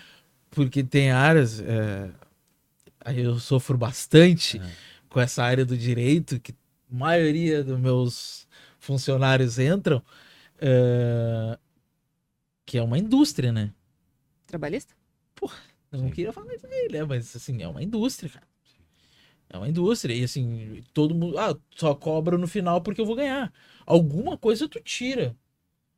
Esse é um problema que eu lido muito, que é a questão da causa-ganha, né? Ah, doutor, é causa-ganha isso aí, né? a gente vai ganhar certo, né? Se a gente entrar, tipo, calma. Né? Não existe causa-ganha no direito, porque os juízes eles têm interpretações completamente diferentes, às vezes entre o próprio de um juizado para outro, entre uma vara e outra. Então não dá, por mais que tenha boas chances, às vezes o cliente tu vê que ele tem uma chance concreta, jamais tu pode dizer para o cliente que é causa-ganha. Né? Então isso é uma coisa muito problemática, porque a gente tem que explicar para o cliente que às vezes não é causa-ganha. Ele disse: Ah, mas o advogado tal me disse que a causa ganha. Ok, faz com ele então. Faz com ele. E aí depois faz com esse advogado que prometeu causa ganha, não ganha e vem me procurar pra, pedindo para eu resolver. É, aí já tá demais. É, é que. É, é que eu, tenho minha, minha, minhas opiniões, eu fico, eu fico contido em falar. Então vamos, vamos porque... falar do trabalhista isso. em outro, não, não, não, outro episódio. É Pode desligar isso, Porque às vezes eu, eu. Não, não, não só do trabalhista, mas é que tem muita área que, tipo assim, uh, tu entra porque tu, tu, tu sabe que tu vai ganhar, que tem ali a, a, a questão, e às vezes não é um, uma dor real, entende? É mais uma oportunidade de ganhar dinheiro. Sim. Mas aí é, é, o perfil. É o perfil do, de, cada profissional, de cada profissional, né? Eu sempre dou a real, digamos assim, para o cliente. Eu às vezes perco o cliente por causa disso, porque o cliente chega super inclinado a fechar comigo, dizendo: "Ah, vamos ganhar, doutor". Eu poderia dizer: "Vamos, me faz um pix aí de tal e vamos entrar". Só que aí lá na frente que a gente já conversou, se eu entro com esse cliente, digo para ele que a causa ganha, e lá na frente a gente não ganha, esse cliente vai sair frustrado, porque ele passou o processo inteiro com a expectativa de que ia ganhar, que estava tudo certo, e aí não ganha, fui eu que fiz o serviço mal feito. E às vezes não é culpa minha. Tá, mas e aí que tá o direito, as negociações conhecidas de quem, assim, é, não tem muito convívio, a mais conhecida é tu entra e depois lá na, na frente eu vou ganhar um percentual. Isso. É o êxito, né? isso que eu, que eu te falei. De, de, de, de ganhar só no êxito. Isso. Uh, muitas vezes, é, para quem tá, tá, tá como real, real né? É, é, que vai entrar, sim. o lesado, no caso, é sempre o mais vantajoso, né? Claro, que a pessoa não coloca nenhum centavo na frente. Quem corre todo o risco de o processo dar errado é o advogado. Uhum. Então, quando eu às vezes isso não é uma crítica, eu faço ações no êxito, não é essa questão. Mas quando eu faço no êxito, somente no êxito, eu cobro um percentual maior. Aí é que eu queria chegar. Pelo risco que eu vou correr. E pelo né? tempo, né? Claro. Pelo até dinheiro porque, no tempo. Até porque as indenizações, tudo subiu, né? O preço de tudo. Uhum. Gasolina, supermercado, tava tudo mais caro. Mas a indenização não tem subido. Então, eu vou demorar, de repente, um ano, dois anos para aquele processo sair e eu vou receber o mesmo percentual meu percentual não vai subir com o tempo. Né? Então, tá, mas, ó, por mais que aquele valor seja corrigido e tal, corrigido, é, não é a mesma coisa. Uhum. Né? Então é arriscado trabalhar no êxito, mas às vezes eu concordo que o advogado não tem opção. Né? E pode ser uma alternativa, só que tem que ter cuidado. É, aí vai questão também de tu conhecer o business, né? Conhecer o mercado. Ah, eu só trabalho no, no êxito, ou não. Não, eu não trabalho no êxito, meu honorário é esse. Não, cobro tá, isso. Tá tudo certo, tem advogado que faz assim e eu super entendo. Né? Uhum. Né? Porque é um risco grande para o advogado atuar no processo e lá na frente de repente não ganhar. Mas o que eu costumo analisar? Primeiro, o processo que eu estou entrando no êxito tem jurisprudência favorável?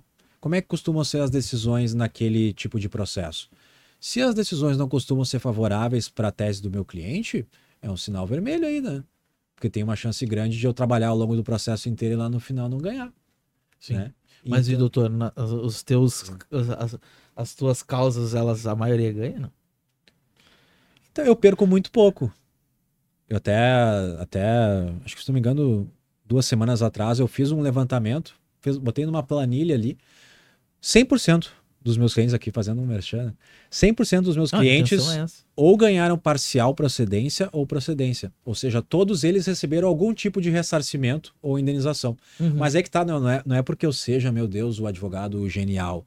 É porque eu seleciono muito bem os meus processos. Eu não entro em processo para perder. Né? Eu entro em processos que eu realmente acredito que o cliente pode ganhar. Pode não ganhar, porque, como eu disse, não existe causa ganha, mas eu acredito que aquele cliente realmente tem potencial. Então, por isso que eu entro com a ação dele. Pode não ganhar tudo que almeja. Exatamente. Pode não ganhar ou não ganhar tudo que ele almeja. Mas eu acredito que aquele processo tem potencial de dar certo. Não, A minha ah. causa é ganha, doutor? precisa, precisa analisar, mas vamos, vamos trabalhar. Faço do êxito pra ti. É. Entendeu? Olha aí. É. Então, então tá. Então, temos... estamos finalizando, temos. Putz, já?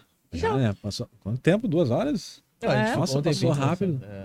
Não, passa é, rápido. O papo é bom, passa rápido. A resenha é assim. Eu viajei demais nesse podcast. É, hoje... eu depois eu vou assistir. É que tu tava assim, pensando tava na reflexivo. Eu tava pensando e com muito receio de falar algumas coisas. Sim. É. É por isso. Daí, é. A gente é que às vezes é que tá, tá gravando, né? Ah, tá e aí, às vezes, tu fala umas besteiras, te dá umas, dá umas queimadas. E daí tu não quer assistir antes da gente. Ah, estão aqui, depois, estão aqui com o advogado, qualquer coisa a gente. Olha. Já vou dar meu cartão pra vocês. Bem por aí. Não, é que, é que às vezes a tua fala machuca algumas pessoas, né? E aí, isso aí que é o meu. meu... e a internet hoje em dia tem uma dimensão muito grande. É. Né? Exatamente. Então, Mas não dá pra agradar todo mundo. Ter, eu tenho umas opiniões meio polêmicas uhum. que eu não, não, não, não explano muito. Falo, fico, fico pra mim. Só fala na presença do teu é, advogado. É, fico. É, é, é, é só off. falo em, em, off, dentro de uma sala ali com pessoas selecionadas. Eu te entendo. Às vezes eu e meu sócio, a gente fecha a porta lá e, cara, o que rola lá dentro na questão de que tu vai trabalhando claro. muitas ideias e para construir o, o, o, teu negócio, aonde para onde tu vai ir. E aí tem que fazer certas leituras. Ah, lógico. Faz parte do, do trabalho. Desculpa, me alonguei então, aqui, tá só que eu, é que eu queria deixar esse recado assim, porque não sou louco. Eu só não, não contextualizei muito bem. Quando o teu problema que tá lá na tua mente estiver resolvido, daí tu compartilha pra gente tentar entender. Se alguém não me entendeu, me pergunte. Aí a gente conversa no off. então eu vou pedir pro Nicole olhar para aquela câmera e convidar o pessoal pra te conhecer, conhecer tuas redes sociais. Bom, gente, uh, o meu perfil é arroba Nicolau Frederis. Como a gente deixou bem claro aqui, eu produzo conteúdo em ações contra companhias aéreas, defendendo os direitos do passageiro. Então, quem gostou, quem quiser acompanhar meu trabalho mais de perto, segue lá. E também segue, né? Continua acompanhando o perfil de vocês, que, que é muito legal. Valeu. Muito obrigada, obrigado por ter vindo, aceitar o nosso convite. Volte sempre. Uh, para ti que nos acompanhou até aqui, obrigada. Aproveita para seguir nossas redes sociais, seguir o nosso convidado. Os nossos contatos estão todos aqui embaixo. Se quiser vir aqui também, contar a tua história empreendedora, dividir a tua experiência, a tua história com a gente, manda também a tua história que a gente vai entrar em contato e te convidar para estar aqui. Não esquecendo que do dia 14 de setembro ao dia 12 de novembro, a gente vai estar na Mostra de Design, gravando nosso podcast lá. Quem for visitar a mostra vai poder passar pelo estúdio, uh, conhecer a gente, ver a gente gravando, saber como é que funciona por trás das câmeras. Então tá todo mundo convidado para estar tá lá também, uh, participando desse evento. E é isso, Léo. É isso aí, temos. Tchau. Tchau. Até mais. Não vou falar mais nada.